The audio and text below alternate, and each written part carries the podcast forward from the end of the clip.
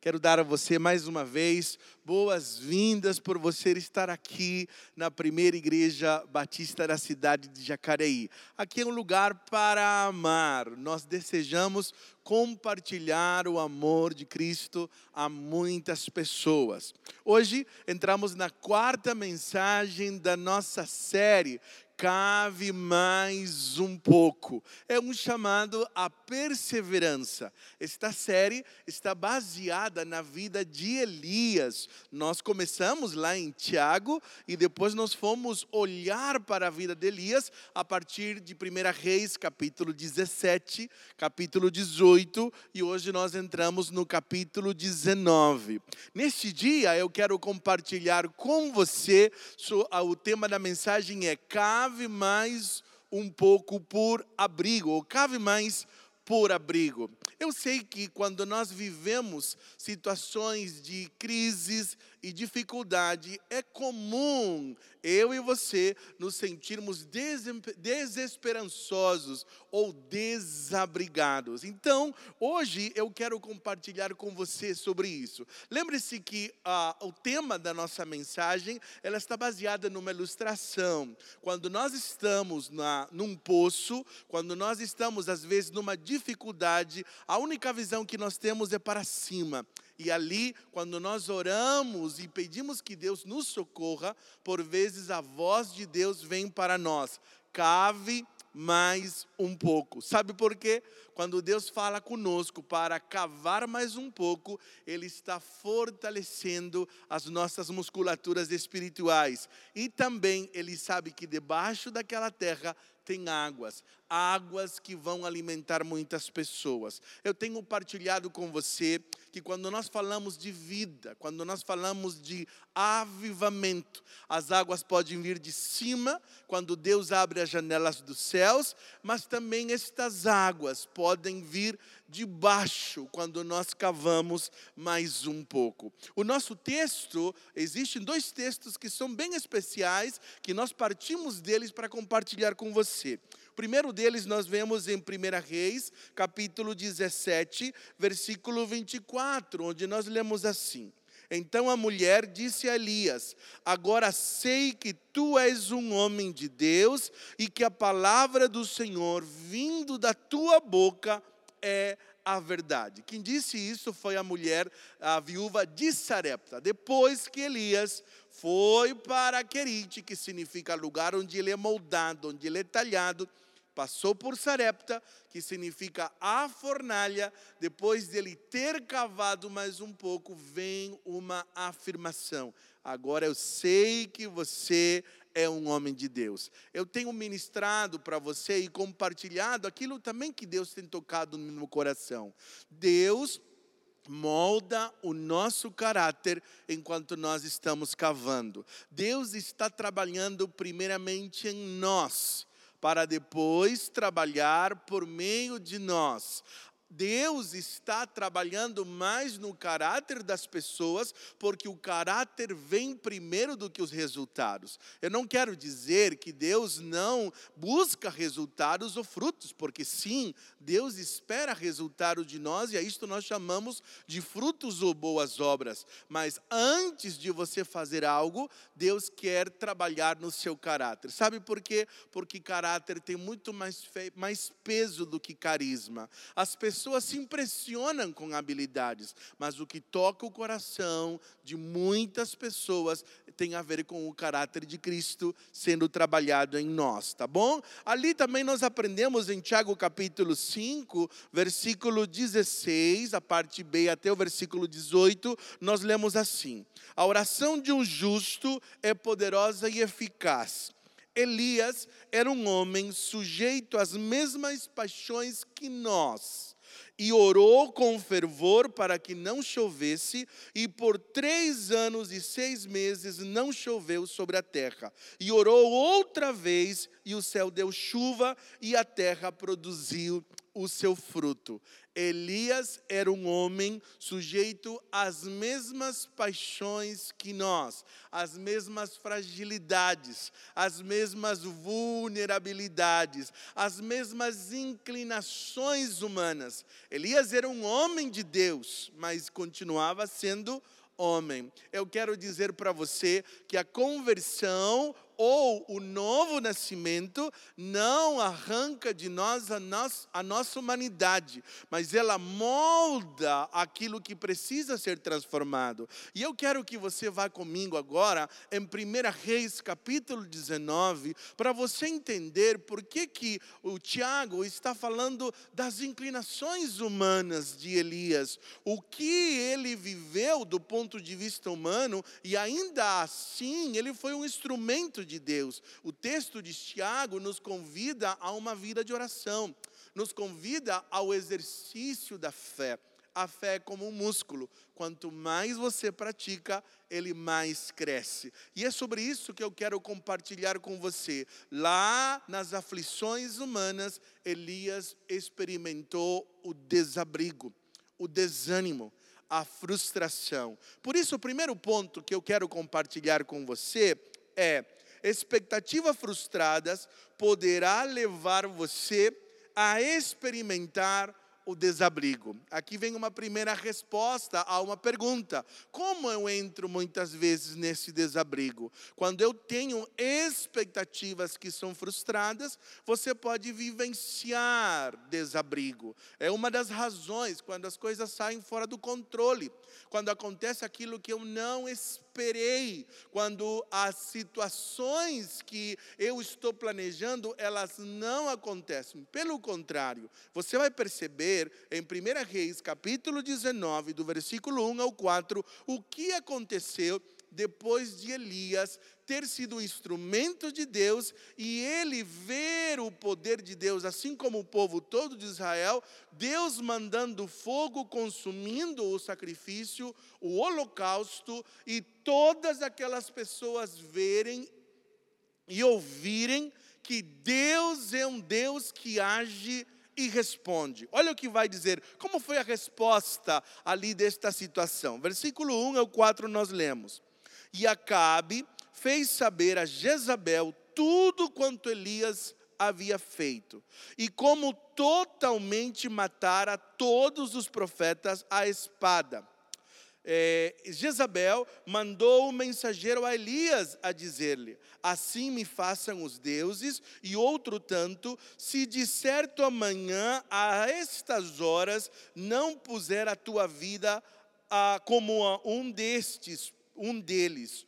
O, o que vendo ele se levantou e para escapar com vida se foi e chegando a Berseba, que é de Judá, deixou ali o seu servo. Ele, porém, foi ao deserto, caminho de um dia, e foi sentar-se debaixo de um zimbro. E, porém, foi ao deserto, a caminho de um dia, aliás, é, e foi sentar-se debaixo de um zimbro e pediu para si a morte e disse: Já basta, ó Senhor, toma agora a minha vida, pois não sou melhor do que os meus pais. Assim nós lemos em 1 Reis, capítulo 1, do, do, do versículo 1, perdão, ao versículo 4. A pergunta que você percebe, o que faz um profeta depois de uma grande vitória, depois de ele ter experimentado a um contra 850 profetas, depois dele ter visto a glória de Deus diante de uma ameaça, de uma mulher ele sair com medo e fugir. Alguns estudiosos da Bíblia dizem assim: puxa vida, esse capítulo não deveria existir, né? Olha, é um momento muito difícil de perceber a referência da profecia que Elias vivendo um momento de pânico, de pavor, de medo e ao mesmo tempo outros vão dizer sinais de depressão, sinais de desabrigo. O que que faz uma pessoa aqui neste contexto? Eu quero que você vá comigo comigo um instante, vamos nos colocar por algum momento no lugar de Elias.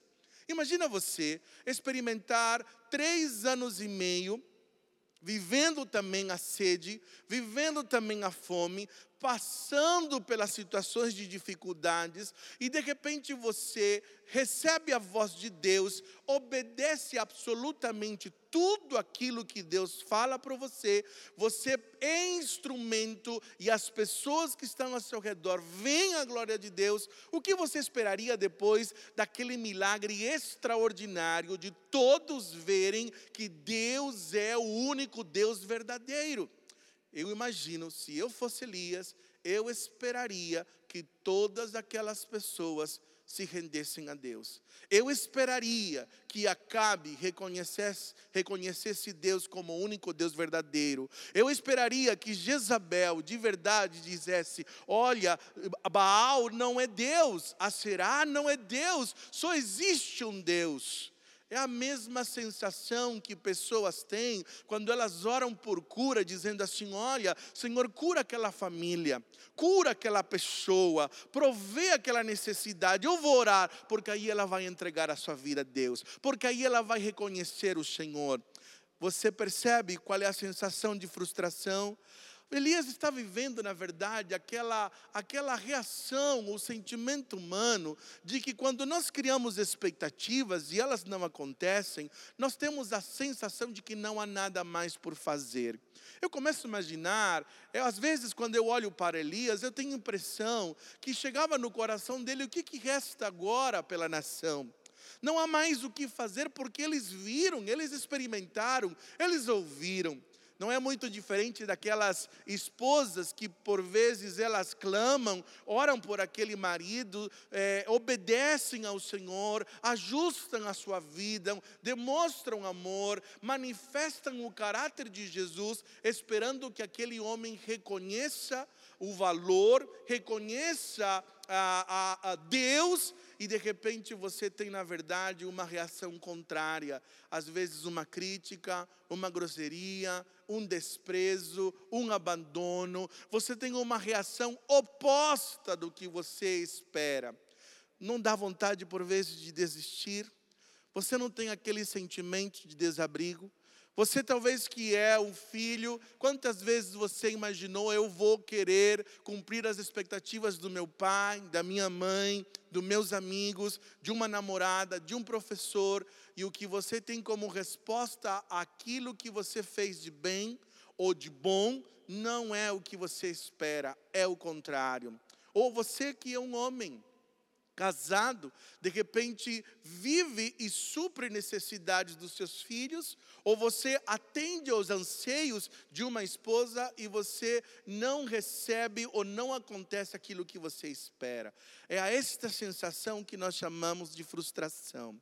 É neste momento que bate na nossa porta o desabrigo, a ideia de que não há mais chão, a perspectiva da nossa alma de não há mais o que fazer.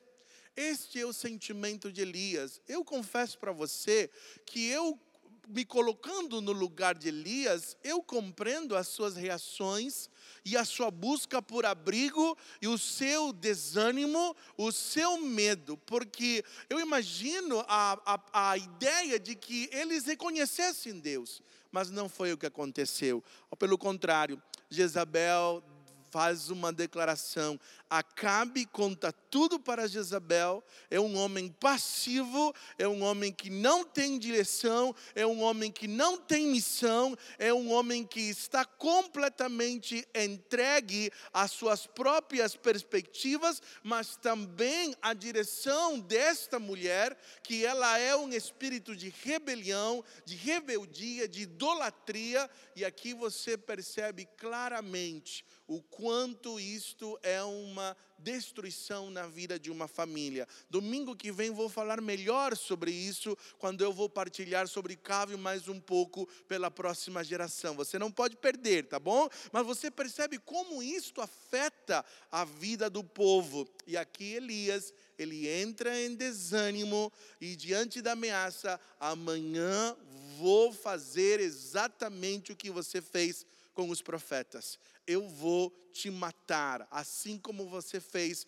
com os profetas de Baal e de Aserá. Eu quero dizer para você que quando nós vivemos resultados negativos, depois de um momento de obediência, de fidelidade, a nossa tendência pode ser desanimar, pode ser viver a frustração. Quando nós enfrentamos ameaças, críticas, perseguições, injustiças, elas podem detonar as nossas forças e a nossa capacidade de prosseguir, principalmente quando você fez tudo aquilo que Deus disse que você deveria fazer. As nossas expectativas é que quando nós obedecemos a Deus, o resultado vai ser sempre favorável ao, nossa, ao, nosso, ao nosso entendimento. E não acontece assim. O medo, queridos, pode se tornar muitas vezes a resposta número um que você tem diante de algo que sai fora do seu controle, perdão, controle, e é poderoso as frustrações que vêm à nossa vida. O medo pode se tornar uma prisão que leva você em direção muitas vezes àquilo que você está temendo. É muito estranho você perceber os sentimentos de Elias neste momento. Alguns pregadores dizem até que ele dá uma impressão de ser um bipolar, sabe por quê? Porque ele, ao mesmo tempo que ele foge de, de, da possibilidade de ser morto, quando ele está a caminho de uma caverna, ele pede para morrer. Né? Parece contraditório. Ele foge da morte, mas tem como solução: eu quero morrer. E ali há, é muito confuso durante esse momento. O que, que faz isso? As nossas expectativas erradas, as frustrações. E você é impressionante você perceber porque Elias um dia anterior, ele estava lá no alto. Ele estava lá no cume da vitória. Aí eu aprendo uma lição muito preciosa sobre os dias de vitória. Os momentos mais vulneráveis às quedas surgem logo depois de uma grande vitória, pois nós tendemos a distração. É verdade que os momentos de sofrimento são perigosos, há muitas tentações neles, mas eu quero te dizer que os momentos de vitória também trazem consigo inúmeras possibilidades de queda por causa da nossa distração. Em segundo lugar, eu quero compartilhar com você que quando você estiver desabrigado ou se sentir em desabrigo, você precisa correr para o lugar de encontro com Deus. É verdade que Elias fugiu, ele se sentiu pressionado, houve aquela sensação de desabrigo, mas ele não correu para qualquer lugar. Isso eu acho precioso desse texto. Olha o que vai dizer no versículo 7 e 8. E o anjo do Senhor tornou segunda vez a falar com ele e o tocou e disse: Levanta-te e come, porque te será muito longo o caminho. Levantou-se, pois, e comeu e bebeu, e com a força daquela comida caminhou quarenta dias e quarenta noites até Horebe, o monte de Deus. Horebe ou Monte Sinai, o lugar da revelação, naquele monte onde Moisés recebeu né, a, a lei, ali onde Deus falou com ele, no lugar da revelação, foi para ali que ele correu. Eu quero que você lembre que Elias, ele estava no norte, no reino do norte. Ele foi para Judá, no reino do sul. Ele caminhou, ele andou muitos dias. Ele andou uma distância, ele fugiu, ele foi até Horebe. Eu quero dizer, é verdade que existem situações na nossa vida que nós não entendemos, que nos sentimos injustiçados, que a frustração toma conta da nossa alma, que o nosso chão parece que é arrancado em muitas áreas da nossa vida. Uma dica que você tem: importa para onde você corre. Importa para onde você vai buscar respostas. Elias é verdade que ele fugiu, mas também é verdade que ele foi a um lugar conhecido como lugar de revelação. Isso faz toda a diferença. Eu quero dizer para você que você precisa ter cuidado, pois você ficará muito vulnerável tá bom? Quando você estiver em situações de dificuldades, quando você está em crise, sua, as suas escolhas tendem a ser não muito boas, principalmente se você estiver fisicamente exausto e emocionalmente exaurido ou abatido. O cansaço físico e as nossas emoções espremidas, elas tendem a nos levar a tomar péssimas decisões. Por isso, como você vê isso? Elias, ele estava muito cansado. Ele foi levado ao limite em muitas situações. Ele acabou de viver um momento de profunda tensão. Ele já vem há três anos e meio sendo procurado pelo rei porque ele queria matá-lo. Ele viveu situações muito complicadas em vários lugares. Ele já estava cavando. O cavar nos cansa fisicamente. O cavar, por vezes, quando você não encontra a água que você quer, você pode ficar emocionalmente abatido. E nesse momento é o momento mais perigoso você quero que você lembre que enquanto Elias está fugindo, lá no meio do caminho, o Senhor, quando ele está debaixo de uma árvore, colocando como travesseiro uma pedra, o anjo do Senhor vem e o alimenta, e com uma única refeição, ele continua andando até Horebe 40 dias. Você percebe que Deus tem cuidado também conosco. Ele deu, sabe, as condições, ele deu o descanso, ele deu o refrigério, ele deu o alimento, ele promoveu também o descanso para poder lidar e perceber. Quando você experimentar que você está fisicamente cansado, você precisará parar quando você se percebe emocionalmente abatido, você precisa de renovo. Há algumas decisões muito boas que Elias teve, mas outras não tanto. Por exemplo, uma delas, na hora do desabrigo, suas percepções não são confiáveis. Por favor, guarde isso. No momento de aflição, de angústia, de cansaço, de emoções abatidas, de medo, as suas percepções, a sua compreensão de um mundo, o que você vê, o que você ouve, o que você está falando, aquilo que você está palpando, aquilo que vem pelos seus sentidos, não são confiáveis. Não se apresse a tomar decisões no meio de uma pressão. Olha o que acontece com Elias. Versículo 9 ao 10, nós lemos assim: E a palavra do Senhor veio a ele: O que você está fazendo aqui, Elias? Ele respondeu: Tenho sido muito zeloso pelo Senhor o Deus dos exércitos. Os israelitas rejeitaram a tua aliança, quebraram os teus altares e mataram os teus profetas à espada sou o único que sobrou e agora também estão procurando, procurando matar-me. Sou o único que sobrou e agora também estão procurando matar-me. Quero que você lembre as percepções. Por que, que Elias não está tendo uma percepção correta? Primeiro, Elias tinha uma visão tão deturpada da situação que não considerou a origem da sua ameaça. Quem era que estava ameaçando? Não era Deus. Era uma mulher que já tinha sido, eh, Deus já falara a respeito disso. Quem, de quem estava vindo a ameaça? Elias estava temendo a mulher e Deus já tinha mostrado quantas vezes o seu poder. Lembra por que ele foi para pra, lá para Sarepta, lembra porque que ele passou para Querite? Ele deveria ter lembrado destes pensamentos, de quem está promovendo, ele deveria ter lembrado que esse Deus, algum tempo atrás, acabara de mandar fogo, consumindo o holocausto e mostrando que ele é um Deus real que ele teria o poder de livrar de qualquer ameaça. Por vezes, quando a nossa, a nossa alma é tomada pelo medo, pela dor, pelo abandono, pela tristeza, pela aflição, pela perseguição, pela rejeição, a nossa alma pode ser tomada, a nossa mente é tomada por percepções que comprometem as nossas escolhas saudáveis. Elias não estava tendo percepções corretas. É como se Deus estivesse dizendo: Ei,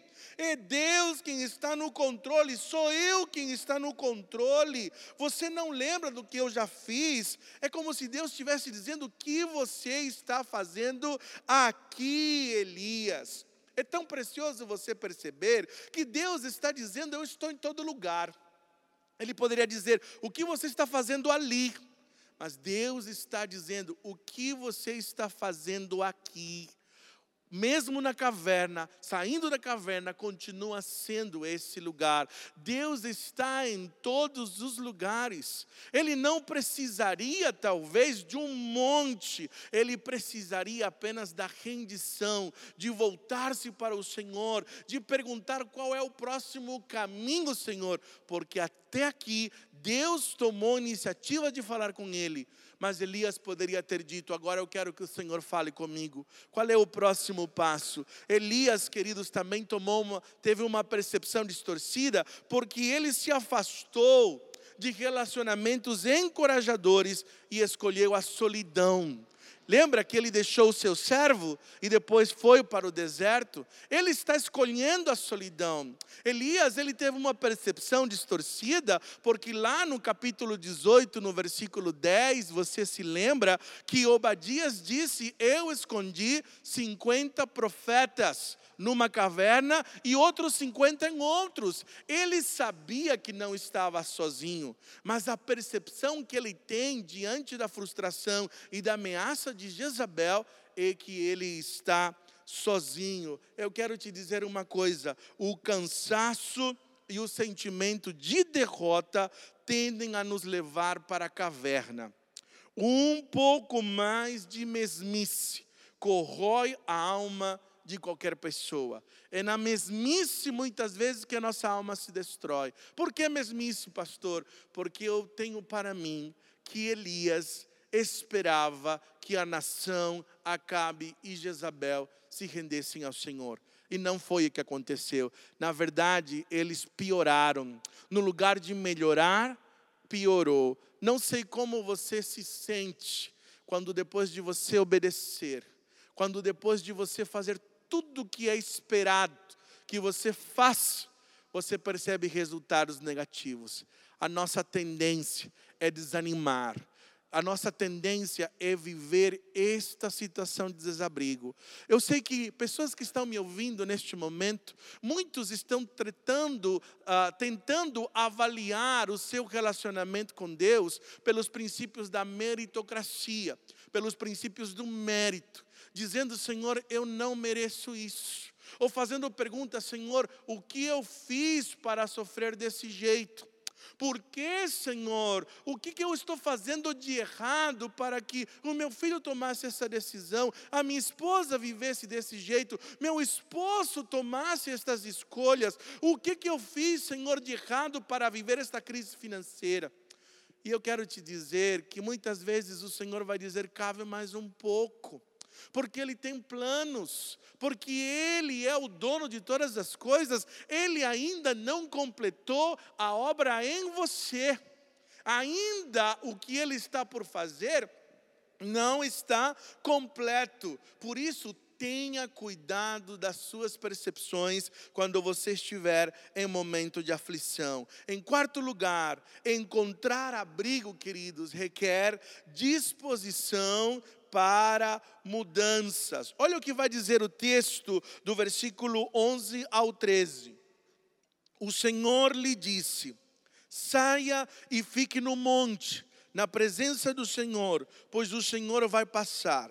Então veio um vento fortíssimo que separou os montes e esmigalhou as rochas diante do Senhor, mas o Senhor não estava no vento. Depois do vento houve um terremoto mas o Senhor não estava no terremoto. Depois do terremoto houve um fogo, mas o Senhor não estava nele. Depois do fogo, houve um murmúrio de uma brisa suave. Quando Elias ouviu, puxou a capa para cobrir o rosto, saiu e ficou à entrada da caverna. E uma voz lhe perguntou: O que você está fazendo aqui, Elias? Mais uma vez, o que você está fazendo aqui, Elias? Foi a primeira pergunta enquanto Elias estava dentro da caverna. Mas também a mesma pergunta quando Elias está ali na porta da caverna, porque Deus está em todo lugar. Você precisa mudar a disposição do seu coração, queridos. Deus não poderia ter falado para Elias dentro da caverna, por que, que ele precisou sair de lá? Porque eu quero dizer para você, quando nós queremos vencer, quando nós queremos experimentar as promessas de Deus, quando nós queremos viver o extraordinário, nós não podemos continuar do mesmo jeito que nós estamos. Quando nós vivemos uma, uma tristeza na nossa alma, um quadro depressivo, é inevitável que para você vencer este quadro, você não terá vontade de sair de casa, você não tem ânimo você tem desbotamento de emoções, de humor, você perde a cor muitas vezes pela vida e você não deseja muita coisa. Mas o que Deus está dizendo ali, para ter cura, você precisa sair, mesmo sem vontade, mesmo sem um desejo, porque Deus começa a agir quando você sai daquele quarto escuro, quando você sai daquela caverna da amargura, quando você sai daquela caverna da frustração, quando você faz, sai daquela raiva e você vem ali fora, o Senhor está para fazer algo, Ele fala com você. Eu acho tão precioso, gente, porque Deus é que toma a iniciativa. Ele foi até Elias, Deus foi quem foi até Pedro quando ele, quando ele negou a Jesus, foi Deus que foi até Jonas quando ele não queria e ele ficou decepcionado por causa dos ninivitas. Foi Deus quem foi até Jonas lá no barco, é Deus quem toma sempre a iniciativa. Aqui ele vem a dizer: Elias, primeiro você tem que sair, porque ele vai passar e Ele vai falar com você. Eu quero dizer que se você não estiver com a disposição a mudar, dificilmente você vai poder encontrar abrigo no meio daquelas frustrações e desânimo que você está vivendo. Outro princípio que esse texto me mostra, que o autor, o escritor, vai dar detalhes de como, do que aconteceu. Primeiro um vento, depois o, o terremoto, depois o fogo, mas no final uma brisa suave. Eu Sabe por quê? Porque Deus já falou ontem ou há dias atrás, ele falou por meio do fogo, ele manifestou a sua presença por meio do fogo. Deus também já, já manifestou a sua presença por meio de terremotos, como fez lá com Paulo em Atos capítulo 16. Deus já manifestou o seu poder também num vento, Deus já fez isso. Mas sabe o que eu aprendo aqui? Eu não posso criar fórmulas de como Deus vai falar. Eu não posso dizer a Deus como Ele vai ministrar comigo. Eu não posso usar as minhas experiências do passado como modelo exatamente como Deus vai falar. Deus vai escolher a maneira como Ele vai falar. Se Ele quiser falar por um terremoto, Ele vai falar. Se Ele quiser falar pelo fogo, Ele vai falar. Mas também, se Ele quiser usar a calmaria de uma brisa, uma voz suave, um sussurro, uma coisa muito simples, ele vai falar. Porque o que importa não é como Deus vai falar com você, mas que ele está falando. Mas eu quero te dizer que Deus fala aos corações que estão dispostos em ouvir a sua voz. É isto que eu aprendo nesse texto. Além do mais, no desabrigo, você tenderá a desistir e a parar. Você vai querer deixar de lado, você vai querer abandonar ministério, abandonar casamento, deixar o emprego, afastar-se de pessoas, deixar de visitar a casa dos seus pais, quebrar relacionamentos, desistir daquilo que Deus tem colocado para você, entregar os pontos. Esta é a sensação, é a primeira escolha que nós temos. Não foi diferente de Elias. Por isso que Tiago está dizendo assim: Elias era um homem sujeito às mesmas paixões que nós. Mas ele orou e não choveu. Ele orou e voltou a chover. Eu acho isso extraordinário. Eu quero te dizer que, a, olha só que vai dizer o versículo aqui em quinto lugar: no desabrigo você tenderá a desistir. Olha que vai dizer o versículo 15 ao 17.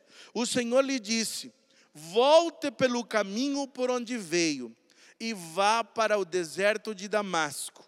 Chegando lá, unja Azael como rei da Síria, unja também Jeú, filho de Ninse, como rei de Israel, e unja Eliseu, filho de Safate, de Abel Miolá, para suceder a você como profeta. Jeú matará todo aquele que escapar da espada de Azael, e Eliseu matará todo aquele que escapar da espada de Jeú. Aqui ele está falando, você precisa ungir três pessoas.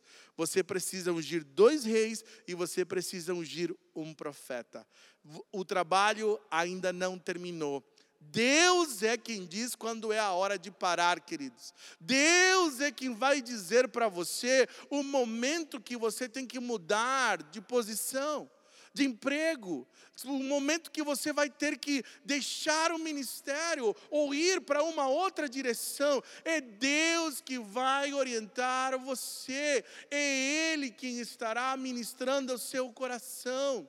Olha só, a primeira coisa que Deus vai dizer, além de você sair da caverna, você vai ouvir a minha voz, agora você vai ter que voltar, não somente para o norte, onde você estava, mas um pouco mais distante ainda. Você vai ter que caminhar. Eu vou te sustentar enquanto você está frágil, mas depois que você ouvir a minha voz, você tem que percorrer o caminho que você viveu, indo naquele lugar que Deus não quer que você esteja ali.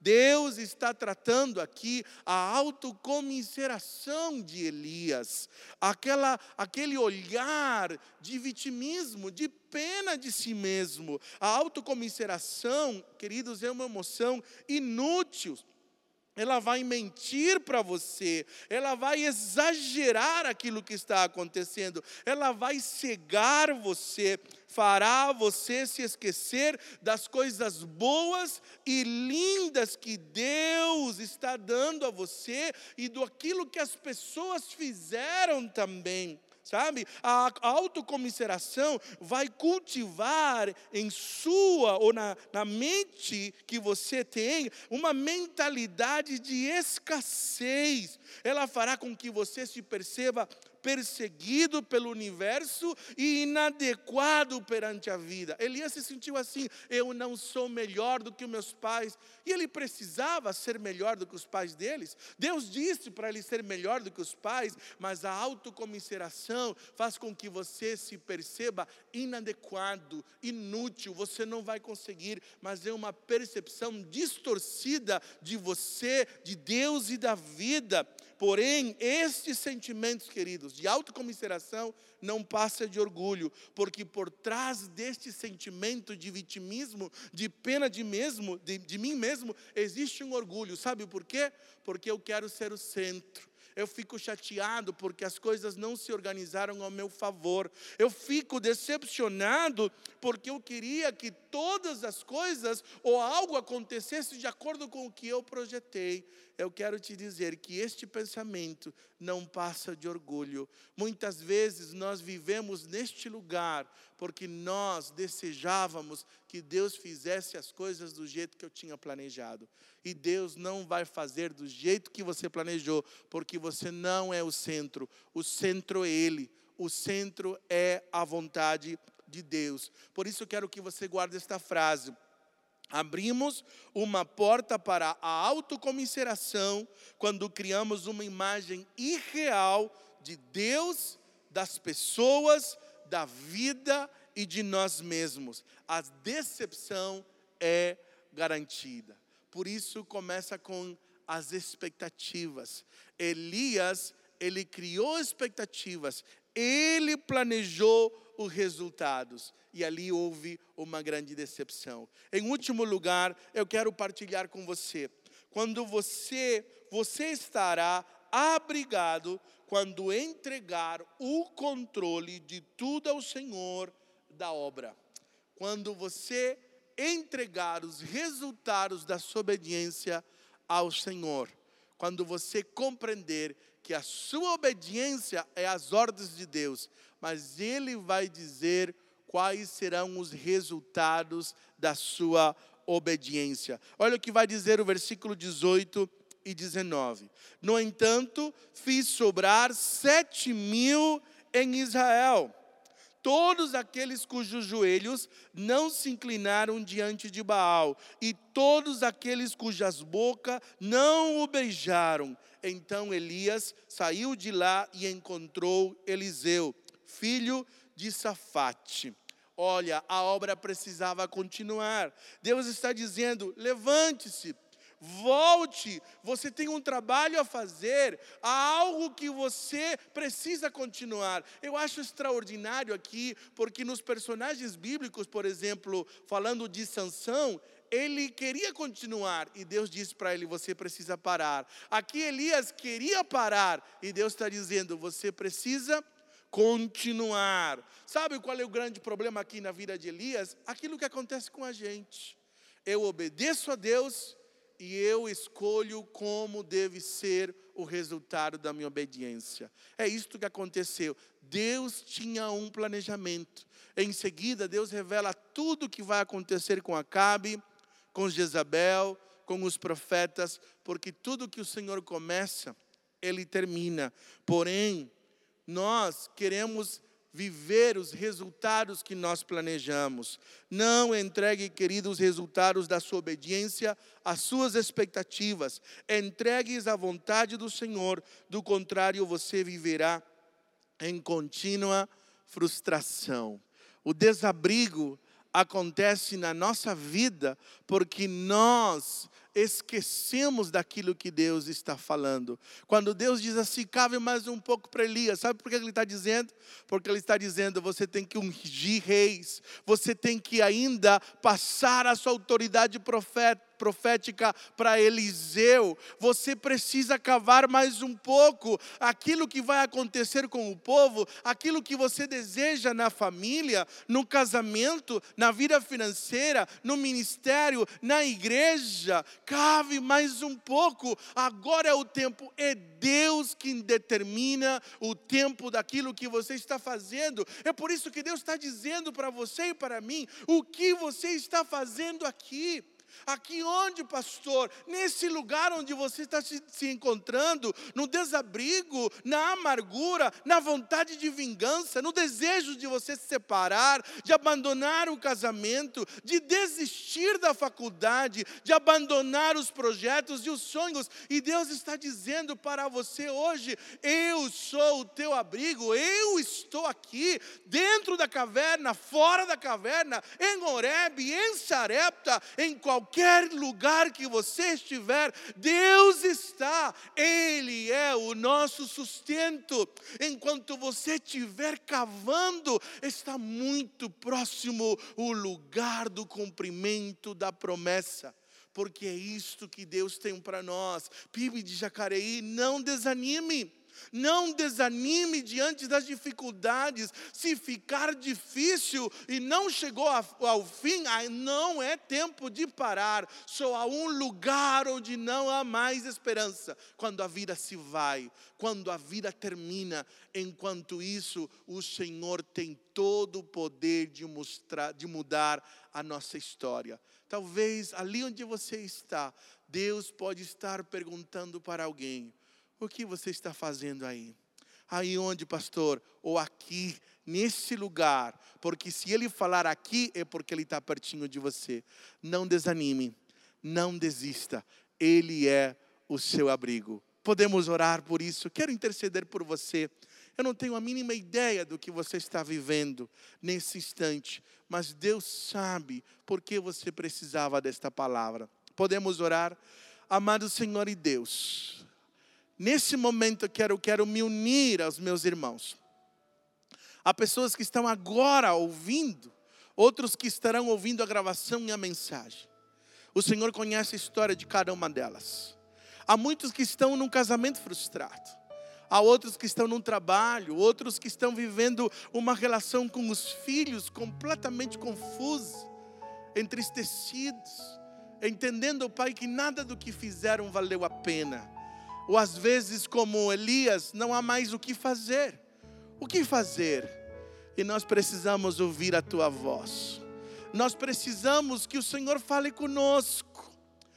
O Senhor vai escolher a maneira como o Senhor vai falar, mas tenha misericórdia, assim como o Senhor foi a Pedro e o socorreu na hora que ela afundava, venha ao nosso encontro, Senhor, estenda-nos a mão e ministra o nosso coração, abre os nossos olhos, mostra-nos aquela palavra, ó oh Deus, que existem homens e mulheres que ainda não dobraram os seus joelhos, que existem ainda esperança diante daquilo que nós estamos vivendo. Fala o nosso coração, porque quando nós estamos em desabrigo, Senhor, a nossa visão vai embora, a nossa percepção se corrompe, a vontade como Elias teve de desistir de abandonar e até mesmo de acabar com a vida pode acontecer. Mas nós queremos a tua cura. Então, Senhor, abraça esta mulher que está ouvindo esta palavra. Chega no coração deste homem que está ali, Senhor. Toca na vida daquele filho, Senhor. Em nome do Senhor Jesus Cristo. Nós queremos e precisamos do teu socorro. Fala conosco, Senhor. Nos dê a força para não desistir. Venha, Senhor, ao nosso encontro e ministra na nossa alma, porque nós entregamos os resultados da nossa obediência ao Senhor. Obrigado, porque o Senhor está nos ouvindo. Amém e amém. Aleluia. Muito bom ter você aqui durante esse tempo de mensagem de celebração. Se Deus ministrou o teu coração, compartilhe ali agora mesmo de que maneira Deus falou com você, uma frase, um versículo, sabe? Marque alguém que precisa ouvir esta palavra. E se você deseja conhecer mais de Jesus, entregar-se ao controle, ou se você é alguém que diz eu não consigo ouvir esta voz, talvez você precisa dizer Jesus, eu me entrego ao Senhor e eu te recebo como meu Senhor e meu Salvador pessoal. Eu abro meu coração agora, porque eu desejo ouvir a tua voz se você está orando de todo o coração, sinceramente, nós queremos conhecer você e orar pela sua vida. Agora estará passando o número de WhatsApp da nossa igreja. Você pode entrar em contato, depois os pastores entrarão em contato com você. Estaremos orando com você. É uma maneira você de conhecermos melhor você. É muito importante nós sabermos de que maneira Deus tem abençoado a sua vida, tá bom? Vamos continuar agora exaltando e glorificando o nosso Deus.